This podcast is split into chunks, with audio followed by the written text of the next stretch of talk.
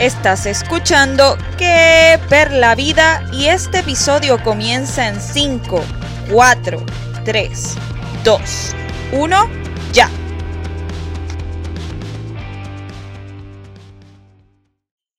Es el episodio 44 de mi podcast Que Per la Vida. Yo soy Perla Alessandra y te doy la bienvenida a este nuevo episodio. Estoy muy agradecida de que estés en otra ocasión aquí escuchando y para este episodio tengo como invitada a una persona que me encanta, es educadora en temas de yoga y estilo de vida consciente y además es participante del programa Guerreros y se trata nada más y nada menos que de Yesenia Ruiz, así que quédate ahí para que escuches la entrevista. Eh, he seguido durante mucho tiempo tu historia y me gustaría que precisamente la compartas y cómo, eh, ¿verdad? Intentar una nueva modalidad yoga, en este caso, te ha ayudado a ti en tu salud emocional. Cuéntame toda tu historia. Pues primero que todo, gracias Perla por invitarme. Saludo a todos. Eh, mira, mi historia viene como la de todo el mundo que empieza en la adolescencia, en eso, en ese proceso que todos tenemos que pasar para encontrar nuestra identidad o encaminarnos a encontrar nuestra identidad, porque realmente sabemos que con los años nos damos cuenta que, como dice Sócrates, solo sé que no sé nada. Y pues yo soy parte del departamento de la familia de Puerto Rico a los 17 años, siempre fui atleta, eh, tuve buenas notas, pero era bien rebelde, así que a los 17 años el departamento de la familia de Puerto Rico me sacó de mi, de mi hogar eh, para tenerme en su custodia por lo que estuve viviendo en diferentes eh, hogares sustitutos.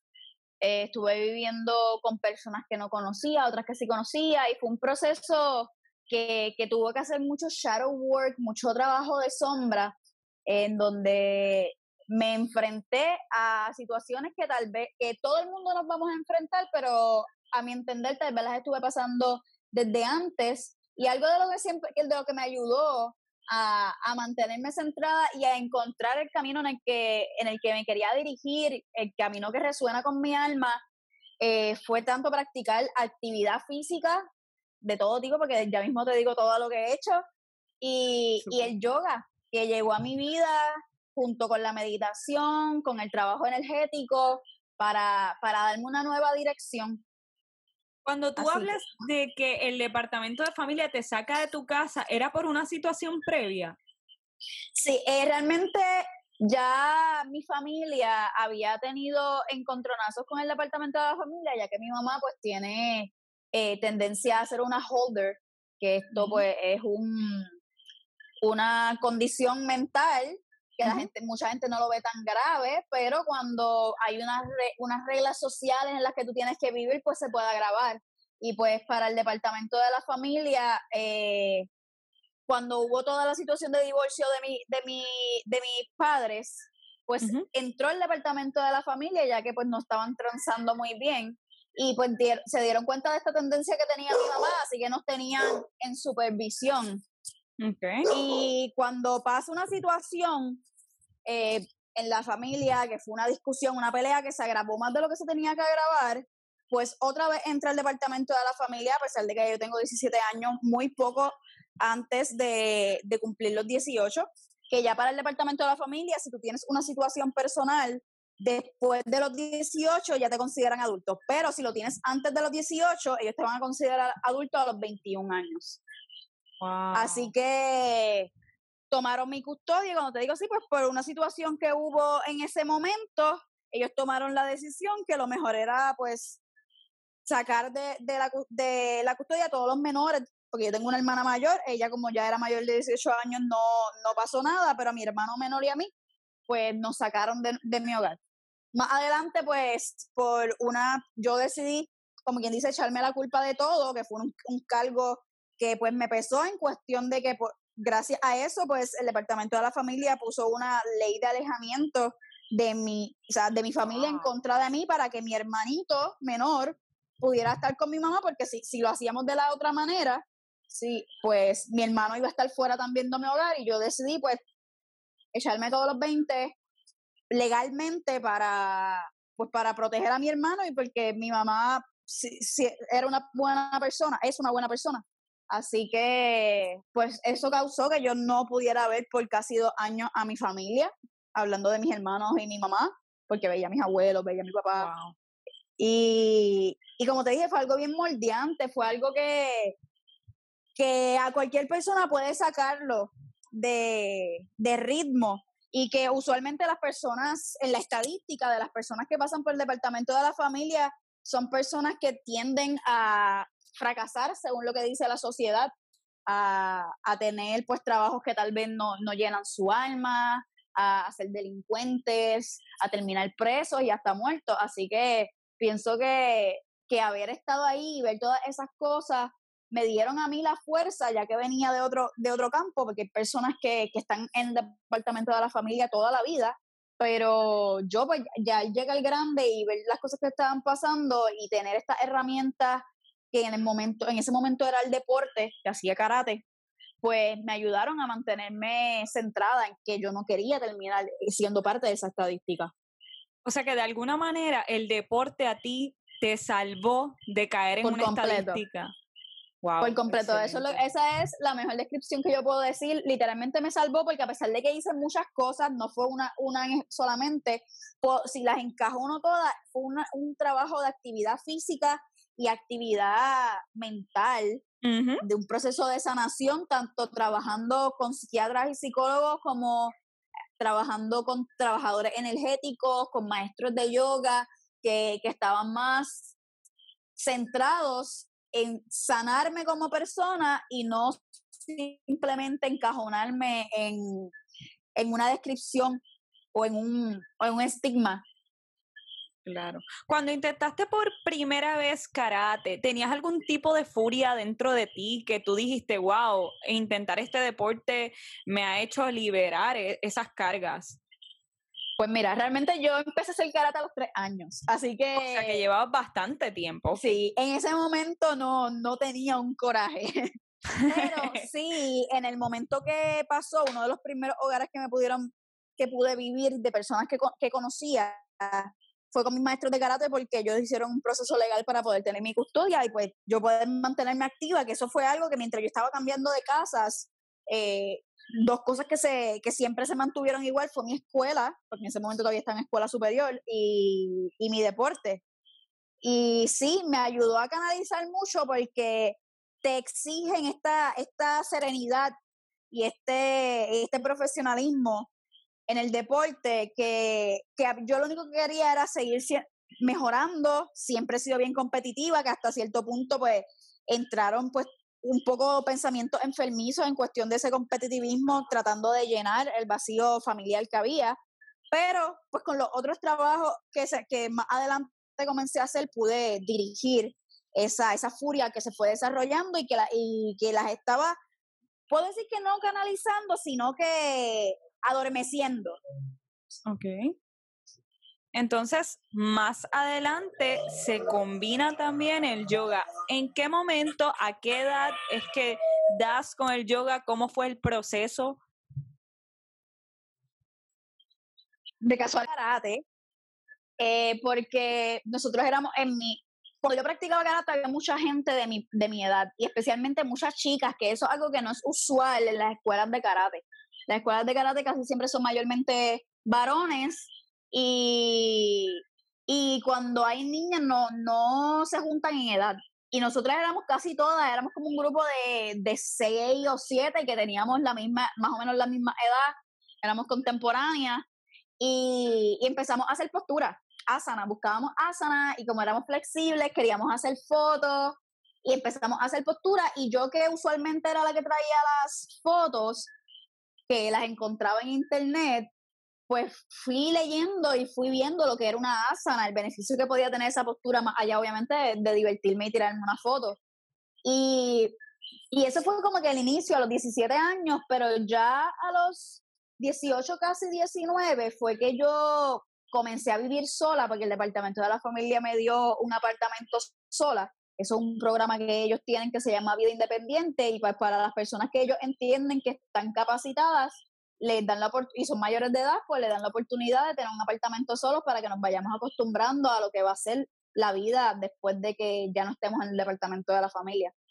Y esos momentos, la primera vez que estuve ahí sola, fueron momentos en los que por primera vez en toda mi rebeldía me senté a decir, wow, realmente tienes que hacer un cambio porque te estás quedando sola. En ese momento ese fue mi pensar, como que ya no tienes a tu familia ahora mismo, o sea, cerca, los voy a tener en algún momento, pero ahora mismo no están cerca. Eh, tienes que buscártelas para vivir porque ya no hay las personas que te, que te ayudaban. Eh, vas a tener que buscar la manera de pagar tus cuentas, eh, vas a tener que buscar la manera de moverte si quieres seguir estudiando, si quieres trabajar, si quieres hacer un deporte. Así que tienes que hacer un cambio dentro de ti y esos momentos de estar sola, de llegar después del trabajo, después de la universidad y sentarme, yo dije, voy a seguir haciendo algo que ya había comenzado. Tenía mucho tiempo libre. Y empecé a practicar yoga, empecé más que todo a meditar, porque antes de, de meterme más en la, en la parte física del yoga, me metí mucho en la meditación, en la repetición de mantras, que son frases que nos ayudan a, a tener una intención bien clara. Y básicamente ese fue el inicio y poco a poco se fue haciendo parte de mi vida claramente nunca, no fue, al, inicio no fue algo consistente como cualquier práctica, un momento de adaptación, tanto mental, emocionalmente como física. Y no fue hasta realmente hace un año, 2019, que yo dije, ¿sabes qué? Yo llevo ya tantos años practicando esto, me llena el corazón, me gusta compartirlo, que decidí irme a Ecuador sola, la primera vez que viajo sola, la primera vez que viajo sola y me fui a Ecuador un mes y medio a, aprender, a aprender, a pesar de que Ecuador habla español, aprender el, yoga en, no en mi idioma, porque las clases eran en inglés. Había personas de todos los países y fue algo bien bonito realmente porque, porque encontré la vocación, que era lo diferente del yoga cuando lo encontré al inicio de manera de, de sanación personal a luego hacer una transición a vocación, que sigue siendo un proceso de sanación personal, pero, pero va más allá. Qué bello, me encanta la historia. Estabas hablando también, Yesenia, de esos momentos de soledad que a veces, ¿verdad? Se nos dice que en soledad es que realmente nos encontramos. Pero de alguna, de alguna forma, en este momento de soledad, ¿crees que tu salud emocional se vio de alguna forma eh, ¿cómo puedo decírtelo? No, no, no que estaba mal del todo, pero se vio trastocada.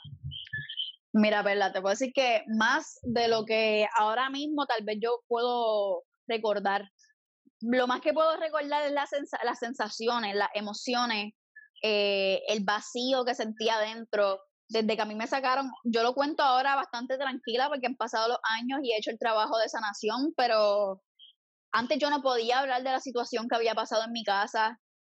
Como te dije, me sentía bien sola, así que me hice bien, me, me traté de hacer la persona fuerte y fue algo que, que, me afectó porque yo no podía hablar de mis emociones, yo no podía aceptarme a mí misma mis emociones, yo siempre estaba como adormecida, tratando de hacer que esta situación no estaba pasando cuando era algo que estaba pasando. Y mira, te puedo decir que pasé desde hospitalizaciones parciales en, en psiquiátrico a hospitalizaciones ya de varias semanas, debatiendo y peleando con lo que era la depresión, eh, la tristeza, la soledad. Pasé mucho por, por pensamientos de daño, me, me mutilé muchas veces. físicamente, pero peor fue cuando me mutilé emocionalmente. Muchas veces tuve conversaciones de que a veces yo digo que ni siquiera podía ser yo, era algo más allá, era una fuerza más oscura conmigo misma, donde yo me perdí todo el valor personal. Inclusive entré en conductas de, alto riesgo, eh, acostándome con personas sin protección, eh, personas que ni conocía, ingiriendo mucho alcohol, mucha droga, utilicé muchas drogas. Y, fue una situación que, que definitivamente yo sentí que estuve a punto de perder, de perder mi ser. Y estas herramientas que ya hemos mencionado varias veces, literalmente fueron lo que, lo, lo que siempre encendía la llamita cuando todo se apagaba. Que sí, te puedo decir que lo más que, que afecta a toda esta situación fue mi salud mental y inclusive más adelante fui desarrollando ansiedad que hasta el día de hoy me dan ataques de ansiedad.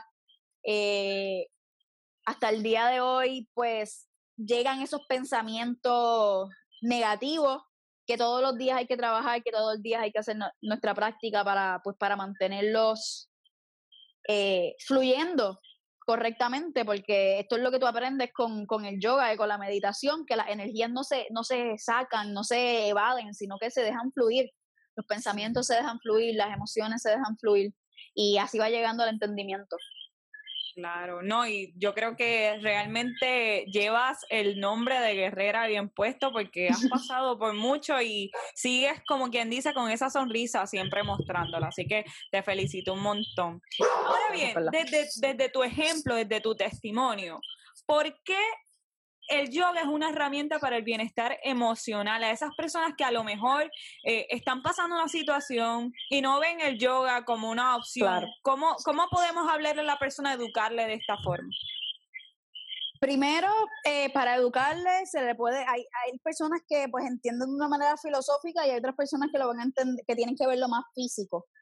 Eh, hablando físicamente, pues nuestro cuerpo tiene muchos cambios cuando nosotros hacemos estas prácticas. El yoga no es simplemente tratar de calmar nuestra mente, sentarnos en posiciones difíciles que van a desarrollar nuestra flexibilidad y, nuestra fuerza, sino que la respiración, que es uno de los puntos más importantes en el yoga, eh, ayuda a tranquilizar nuestro sistema nervioso y, es una herramienta que, que al tenerla podemos utilizarla en casi cualquier momento que sintamos pensamientos negativos, que sintamos ansiedad y, y algo que físicamente hablando va a tener mucho efecto.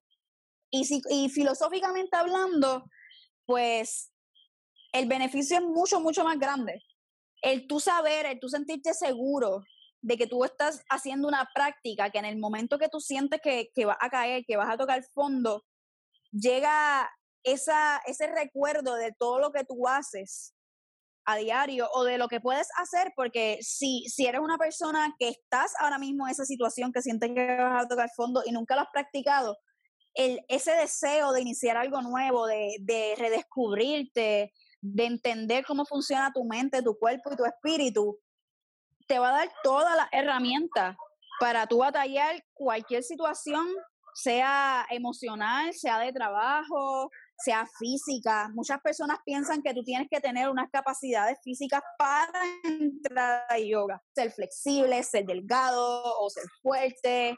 Y no puedes tener como persona, o sea, hay personas que, mira, yo no tengo un brazo, yo no puedo practicar yoga. el yoga es para todo el mundo, porque el yoga es para todo el mundo diferente. El yoga significa unión mente, cuerpo y espíritu. Así que según lo que tú estés buscando, según la situación que tú estés pasando, siempre el yoga puede tener una herramienta para ayudarte. Claro. No, y si hablamos de bienestar también, para tener todo este complemento, ¿verdad? Ahí, enterito, es bien importante hablar también del estilo de vida consciente, que eres una persona que siempre estás hablando sobre esto, y la importancia de que nosotros sentamos, tengamos esta empatía tanto por los animales, el planeta, en especial, ¿verdad? Tú con el planeta. Si me puedes contar también cómo esto tiene una pieza clave en lo que es tu bienestar emocional y en tu vida ¿verdad? Eh, de esta forma. Pues mira, eh, todo se une en el momento que tú te das cuenta, en ese momento que tú tomas la decisión y te das cuenta de que tú eres responsable de todo lo que está pasando en ti y de todo lo que está pasando alrededor. Todo lo que nosotros queramos hacer lo podemos hacer y podemos aportarle a cualquier persona, a cualquier situación y todo está en conexión, los animales, la naturaleza, nosotros. Y nosotros tenemos gran, gran peso en las situaciones negativas que están pasando tanto medioambiental como a, la, a, los animales. Esa desconexión que se ha creado, eh, donde sentimos que el humano es superior, que eso se creó hace mucho tiempo de que nosotros pudiéramos estar presentes, los que estamos ahora mismo escuchando esto, porque ya nosotros lo tenemos como quien dice grabado dentro de nosotros. Es un paradigma más es un meme más dentro de nosotros. Así que para mí educar acerca de esto me dio simplemente un sentido más. Si esto es unión, si, si yo encontré mi vocación, la unión, pues yo tengo que entender y educar acerca de, de lo que hay que cuidar, de lo que nosotros sabemos y que tenemos que, que salvaguardar. Así que yo decidí hacer el cambio no simplemente en mi actividad física y mental, sino que, que en aportar al medio ambiente, que es mi hogar, que sin esto nosotros no vamos a tener a otro lugar a donde ir. Hay mucha gente que está tratando de viajar en otros planetas y yo no creo que sea imposible, pero, pero aquí es donde nosotros somos, somos seres terrenales y, y tenemos que proteger a cada especie porque cada especie tiene su propósito. Todavía yo no encuentro el propósito de los mosquitos, pero, pero todos los seres tienen su propósito. Créeme que antes de yo aplastarlos, yo los espanto lo más que pueda. Y si me toca aplastarlo, pues los venero y se los digo, espero que en tu próxima vida, pues tal vez no te toque molestar tanto. si tú quieres ser mosquito, sé mosquito, pero no molestar tanto. Así que todo, ya que vemos el macro y sabemos que, que somos un completo ecosistema, también nuestro cuerpo es un ecosistema, así que no es solamente llevar una práctica física, no, sino que acompañarlo de la alimentación, de, de los pensamientos, de los hábitos de nuestra vida, del estilo de vida que estamos llevando. Porque inclusive el tú levantarte y que lo primero que hagas sea coger el teléfono, te puede dañar tanto a tu organismo como a tu mente, según lo que estás viendo según lo que a lo que estás buscando, según las emociones que está, con las que estás sintonizando cuando haces estas cosas. Así que nosotros cuando queremos mejorar y, y, alcanzar ese vigor, esa, esa máxima expresión de nosotros, tenemos que cambiarlo todo. Como nosotros nos acercamos hacia el medio ambiente, hacia otras especies, hacia la alimentación, hacia la actividad física, hacia nuestros hábitos en general. Claro. Finalizando algunas palabras que quieras dedicar al público pues claro, mira, eh, esto es un camino, el camino de, la aceptación, de, la sanación emocional, de trabajar con, todas esas cosas que a veces nos pesan un poquito más, es algo largo y es algo que tenemos que entender que lo vamos a estar haciendo toda la vida. Nosotros nunca vamos a parar de tener obstáculos, nosotros nunca vamos a parar de, de encontrarnos a nosotros de, de saber un poquito más del mundo y de nosotros. Así que lo más que yo le puedo decir a las personas es que te honres en el lugar que tú estás ahora mismo. Que tú puedas sentarte, tomar una respiración profunda y decir, ¿sabes qué? Tal vez se me está cayendo el mundo, pero me honro por, por lo que hago para evitarlo o para levantarlo. Y o me honro hasta por las cenizas, si se me cae, pues las cenizas al final hicieron su trabajo. Todo tiene su propósito, por más que la gente diga, pues, que alguien muera en mi familia no tiene su propósito, pero hay una enseñanza, hay una liberación energética, siempre hay algo pasando. Así que honrate lo más que tú puedas, acepta la situación, pero aceptar no es que no es decir pues esto es lo que a mí me toca y quedarme para y quedarme parado en el mismo lugar, sino que que todas tus acciones en todo lo que haces en tu vida cotidiana, te lleven un poquito más cerca de esa mejor versión de ti. Excelentes palabras. De hecho, cuando dijiste lo de tomar respiro, yo estaba haciendo. De verdad, mira, y a la gente interesada, Yesenia ofrece clases, puede, cuéntanos un poco de tus redes sociales, dónde te puede conseguir las personas.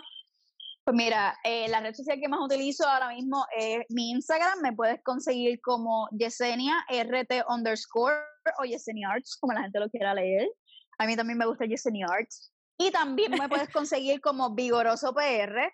Eh, en ambas plataformas, pues comparto mi estilo de vida, más que todo. No es algo formal en cuestión de que, de que te voy a hablar científicamente, sino que te voy a, a compartir la, como yo vivo, como a mí me está funcionando y también te voy a compartir las cosas que no me funcionan, las cosas que trato y, y me doy cuenta que no resonan conmigo. Así que si estás interesado en, en, trabajar, en conocer un poquito más del yoga, de la meditación, de un estilo de vida saludable y un estilo de vida sustentable, pues te, te invito a que me sigas, que sigas a Vigoroso PR y y nada, y que me hables y que me des cariñito y que si tienes cualquier duda me la hagas y yo agradecida y honrada te la correspondo.